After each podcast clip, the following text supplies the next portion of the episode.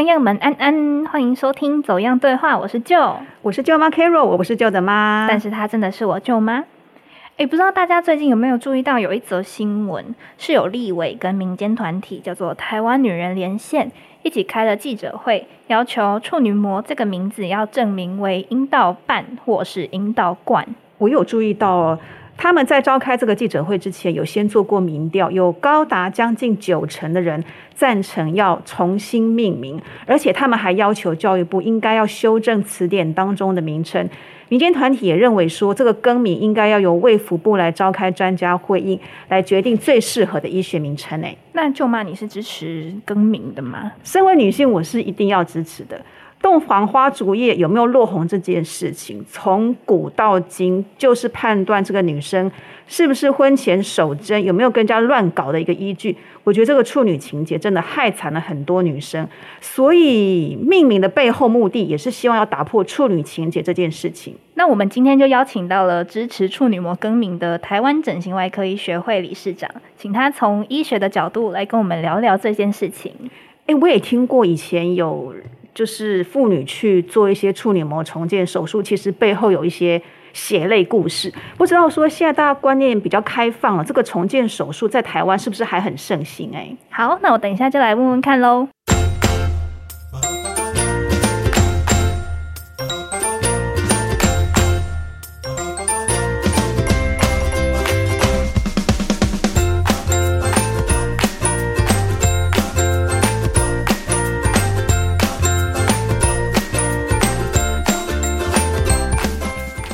今天邀请到的来宾是台大医院形体美容中心主任，同时他也是台湾整形外科医学会理事长的戴浩志戴医生。Hello，戴医生。哎，就好。那各位在现场的听众好。好，那我想要先问一个我最好奇的问题，就是我们一开场有讲到那个记者会这件事情嘛？哎，是。然后一两个礼拜前的记者会。对，那戴医师那时候是有出席记者会的，然后是作为台湾整形外科学会的代表，要公开支持处女膜改名。哎，是的。那想要请问戴医师，就是当初是台湾女人连线这个妇女团体来找你出席这个记者会的吗？哎，是的，是那个台哎女人连线的黄淑英理事长，还有秘书长淑芳，她来跟我会谈哦。那他们很慎重啊，来邀请我参与联署。这个处女膜更敏的这个活动这样子，那他们一开始是很担心我不参加，嗯，哦，因为女人线对有些那个议题啊哈，比如说处女膜的修补的议题，他们是有相反的意见。那整形外科的我们的会员里面有一些有在做这些业务了哈，他怕有点冲突，不同意这样。但是这个是有关于女性权利的问题啊。那我们嗯那个整形外科的会员里面，他的一大部分的受治者其实是妇女，所以我们对于妇女的权益，我们还是要一起来协助这样子。嗯，那至于处女膜的修补，其实这个数量很少了，哎，这个都可以讨论这样子。所以他来以后就很高兴啊，很高兴可以来参与这个女人连线他们的活动，那一起来为女性的权利好一起来努力。所以戴医生那时候是一听到他们的邀约，就马上说好，对对，我就说好，支持这件事。然后那个黄理事长还有淑芳就很惊讶说：“你确定吗？” 对我原本想说，哎，可能医师也会犹豫一下，说要要不要来出席这样的活动。对啊，他他就那个黄理事长跟淑芳，他们跟我说的说明很清楚了，然后我一听就这个跟我们那个学会的还有会员的宗旨哈，其实没有违背啊，那样。哦，我们都是还是要一起来促进女性的权益，哎，所以就哎表示说应该要一起来参与这样子。哎，刚才医师有讲到一个名词，有我有点不太懂，想要请教一下医师。就是你刚刚说受治者这三个字，它指的是什么呢？哎，就是到我们哎简单讲这样哦，整形外科的领域里面哦，有一部分是重建，那有一部分我是叫美容医学。那在重建的话，简单讲就是他是健保的病人，比如说外伤啦、烧伤了哈，那这类要去修补，这个比较偏向有有病有病状啊，有生病的状况这样。那至于做美容医学这一部分哦，他大部分的人是，诶身体的状况都很好，啊，他只是要改变一些外观，那我们也不能说他有生病了哈，这样子，所以到后来对这样的健康状况，就身体健康状况比较好的的这一这个这一群人，我们就称他为受治者这样子。就是接受治疗。哎，接受手，哎，大部分都是手术的治疗了，嗯哦，或者是镭射啦，哦，注射治疗这类的，这样，所以叫受治者，这样，嗯，就是他们没有生病这样。哎，就跟那个病人这个名称名称哦稍微有点区隔，嗯，好，那我们今天要谈的主题是处女膜嘛，所以我想要先回推到最一开始，就是处女膜这个的名字由来。就是我还蛮好奇，就是处女膜它是呃医学上面用的学术用语吗？还是是说我们一般俗称？是它它那个处女膜这个英文名字叫做 hymen，H Y M E N hymen。那据说它这个应该是外那个神话上的一个人的名字了哈。那它代表它它在西方的那个文献里面哦，就是一个解剖的构造嘛。嗯，那这个英文名字到东方以后就被翻成处女膜。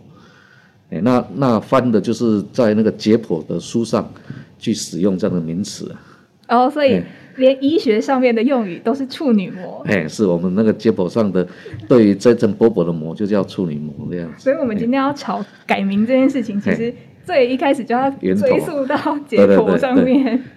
所以它那个 hymen 这个词，应该本身是没有带有任何对，它是个中性的名字，哎，没有没完全没有讲到处女这个议题。嗯。哎呀，只是到东方以后，那到底是那个我们中华，比如中国或者台湾这边先发明这个名字，还是日本？我有看到日本的书上也有写这个名字。嗯现在我我这个要回去深究也很难深究了哈。嗯嗯啊，就早期也搞不好是一百年前就这样命名了，一直传到现在这样子。嗯，对，刚好这三个地区可能文化上面有点相似，就是嘿还是以父父权，就是以男性为主是导的这样是。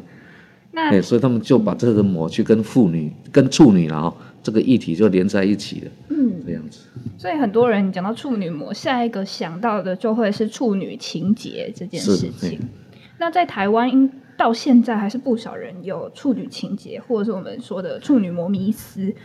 认为说女性在第第一次的性行为的时候就会落红，才代表她是处女。如果没有的话，就代表说这个女生是不贞洁的。但是想要请教医师，是真的每一个女生她在发生第一次性行为的时候都会流血吗？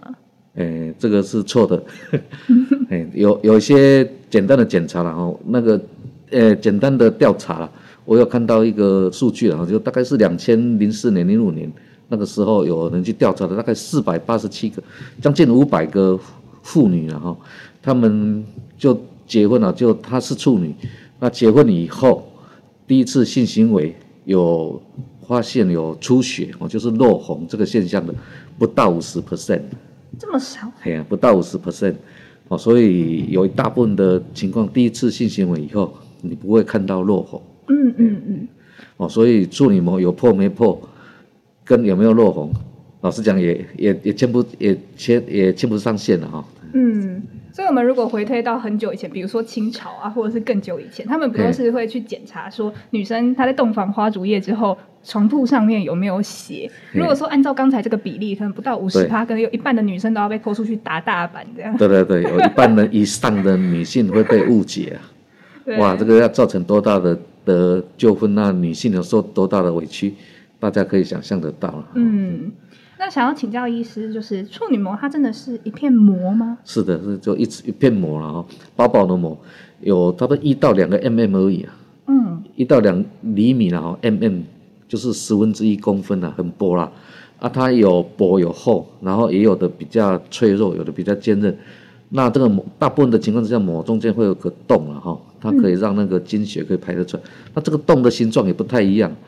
哦，有有的洞比较大，那有的比较小，那不同的形状，那据说有三十几种形状啊，这样子哦，哎呀。所以它也有可能很薄，也有可能很厚，有些对人就很容易会破掉，对有些人不一定。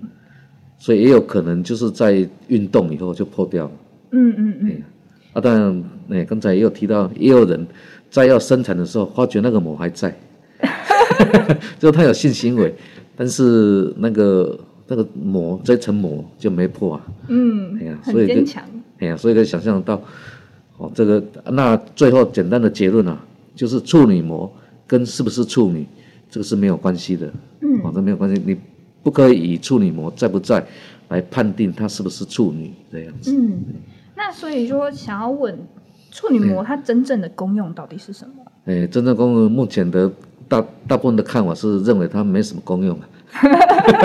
没有什么功能啊。当然有人去推测了，只能说用推测说小时候刚出生的时候需要有一点点膜来保护阴道里面的结构哦，比如说那个阴道的黏膜还有子宫颈这样啊。但不过这个都推测了。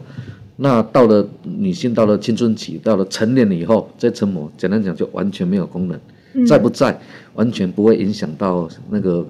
这个阴道的功能、子宫颈的功能，嘿，完全不会。嗯嗯嗯，所以说，呃，处女膜它原本很常被人家拿来认定说是不是处女，就作为一个标准，但实际上这根本就是连不起来的事情。然后，在以医学的角度上来说，处女膜它有没有保护的功能呢？其实也也不知道，也可能没有，所以它其实是一个可有可无的存在嘛。对对对对，可有可无，嘿呀，嗯。好破了也没关系啊，哎呀，嗯，但是还是会有些人想要去做处女膜的重建嘛，嘿就是修补，嗯，修补。那就是想要请问医师，就是做处女膜重建，它跟我们想象中的那种私密处的紧实度是有关系的吗？哎，没有，哎呀，处女膜就是一层膜，它用用线再把它缝起来而已啊。假设破掉了，那想办法再把它稍微缝一下这样子，缝起来而已了。嗯那跟现在有一大部分那个整形外科美容手术在做的这个私密处整形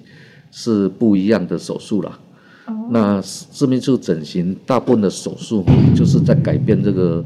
那个诶私密处的外观呐。我刚才讲，美容医学的目的是改变外观，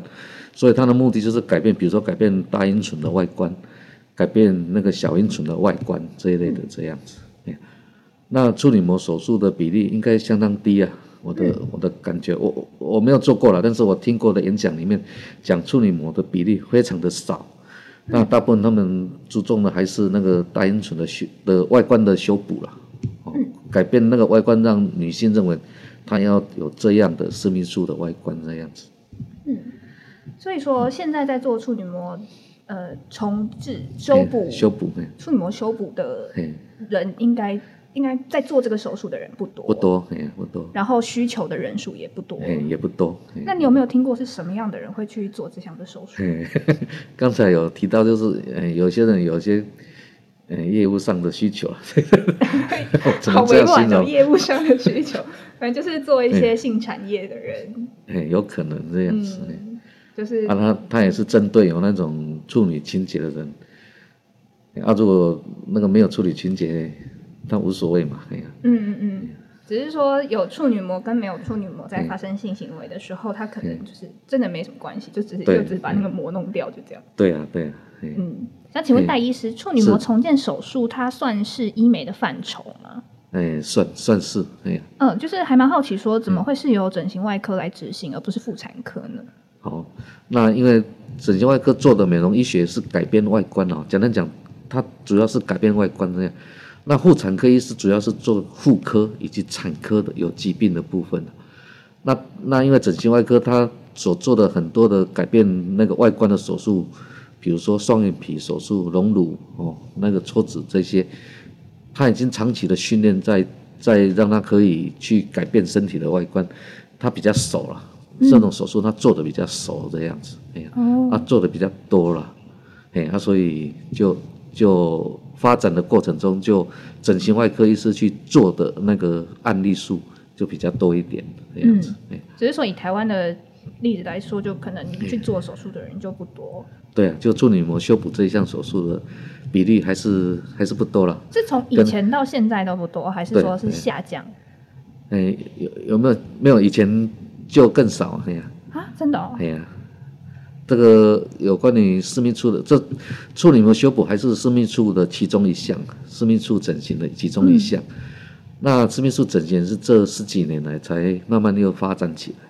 嗯，大概二三十年前还没有这项手术。所以它是因为有这个需求，所以才发展起来。哎，对，就哎，就像那个呃隆乳手术，也是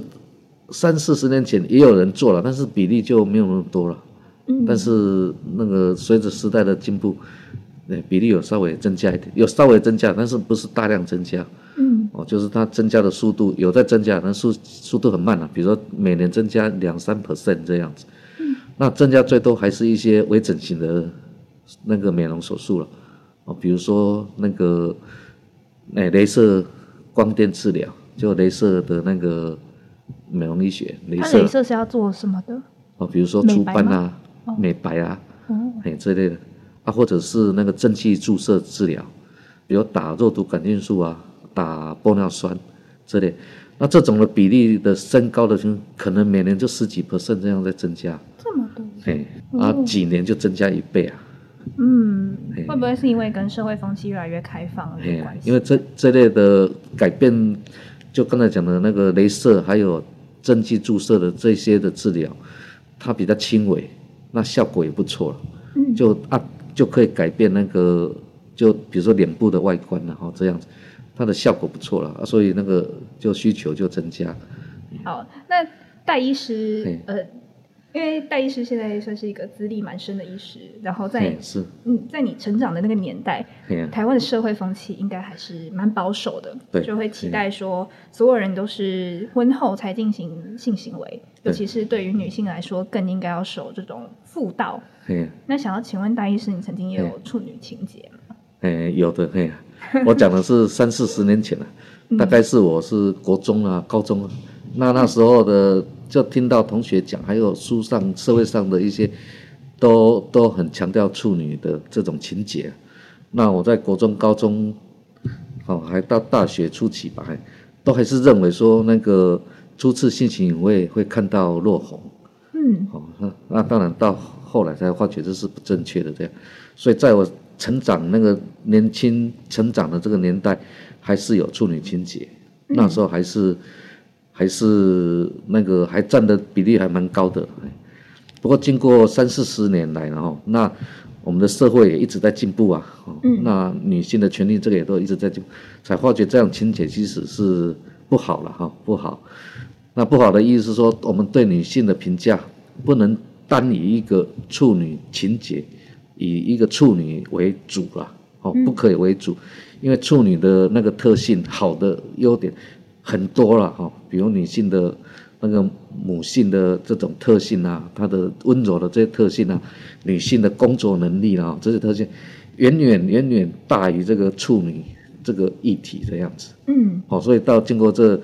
这几十年来后，我就改变了这些看法嘛。哎呀，嗯，啊，所以那个那个女人连线来邀请我参加的时候，我就一口就答应说，哇，这个很好，要来积极参与这样子。嗯，所以戴医师，你曾经就是在就国国高中的时候，就是可能因为社会风气的关系，所以还是有这种想法那。那那，我现在差不多快差不多六十嘛，六十嗯左右。那个时候的年轻人都这样子，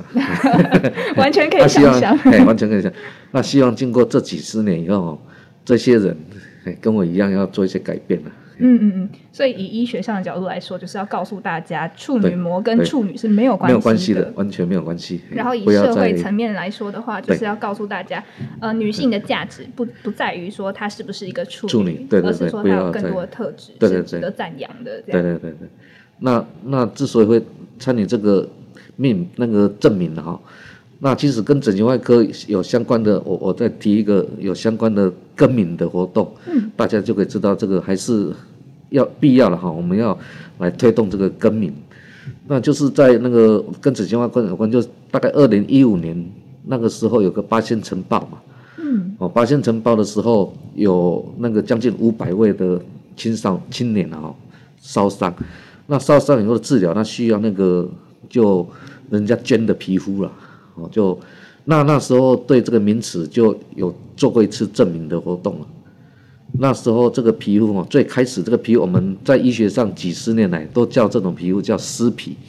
就是人家捐的皮肤了，嗯，哦，来给烧伤的对，尸体的尸，从尸体上取下来的皮肤叫做尸皮这样子。啊，那时候那个那个卫福部从国外进了将近一亿的那个尸皮进来，对呀，啊要用在这些烧伤的治疗。那进来以后，一直大家一直在讲尸皮尸皮，那后来那个媒体的朋友就觉得这个名词不好，哦，这个不太尊重那个捐的人了、那用的人也会有点心理障碍了，说哇这是尸皮这样子，所以那时候媒体的朋友就说希望把它改成叫大体皮，嗯，大体，那大体的这个大的意思就是有那种尊重的意思那样，哦，所以对捐的人有种尊重，那使用的人也会觉得说，哎，这是珍贵的东西，人家珍，所以那时候就把尸皮就改为大体皮这样，那那那时候卫务部一听，哎，这个很有道理。所以卫务部的文件就全部把它改成大体皮，那整形外科那个时候也是一下子就把它大家都叫大体皮，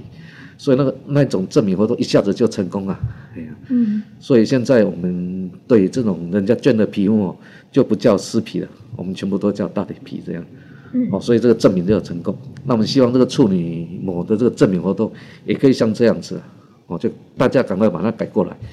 那去破除那个处女情节这个议题，这样子。所以，我们想要导正大家的观念，我们第一件事情还是先从从名字的更改上面做起，然后再慢慢的导正大家对对于整个处女情节的想法。对对对对对。嗯，好，那就是有一个蛮好奇的问题，就是我们自己发想的。假如说，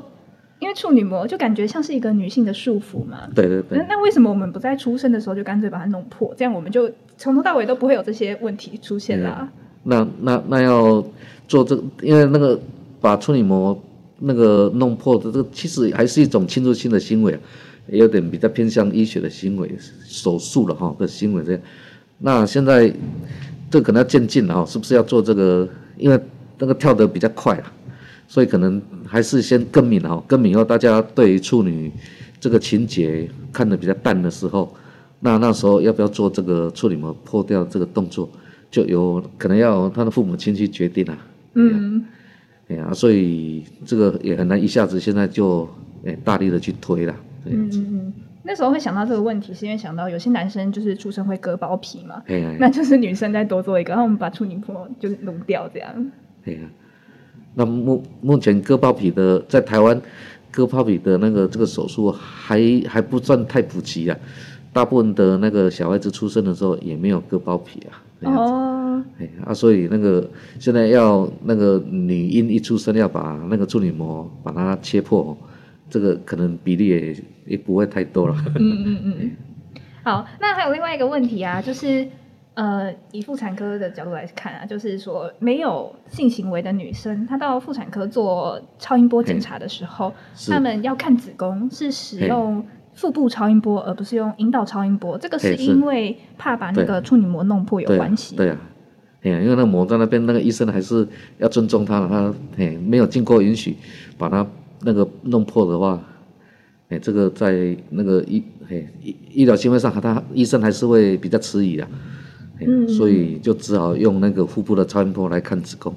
那当然要看子宫，最好的还是那个原本设计的那个那个阴道超音波。还是比较准啊，哎呀，所以超音波是会伸进去，对，会伸到那个阴道里面去，嗯，那对于那个那个妇女的检查，哦，婚后了，婚后妇女的检查，嘿，大部分都用那个阴道超音波，嗯，所以就可能还是会怕说把人家的处女膜弄破了，然后人家跑来告他这样，对呀对呀，这个问题，就是我在做这个议题的时候，我就上网找了一下相关的新闻，是。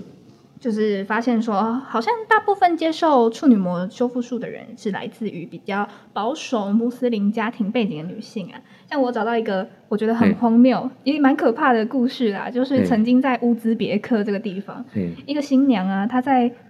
婚礼结束之后，就是突然被男方的亲戚强迫躺在床上，让他们把他的裤子脱掉，检查他有没有处女膜。是啊，就是在推测说是不是。比较集权的国家，或是比较保守或者落后的国家，会对于处女情节是特别严重的。哎，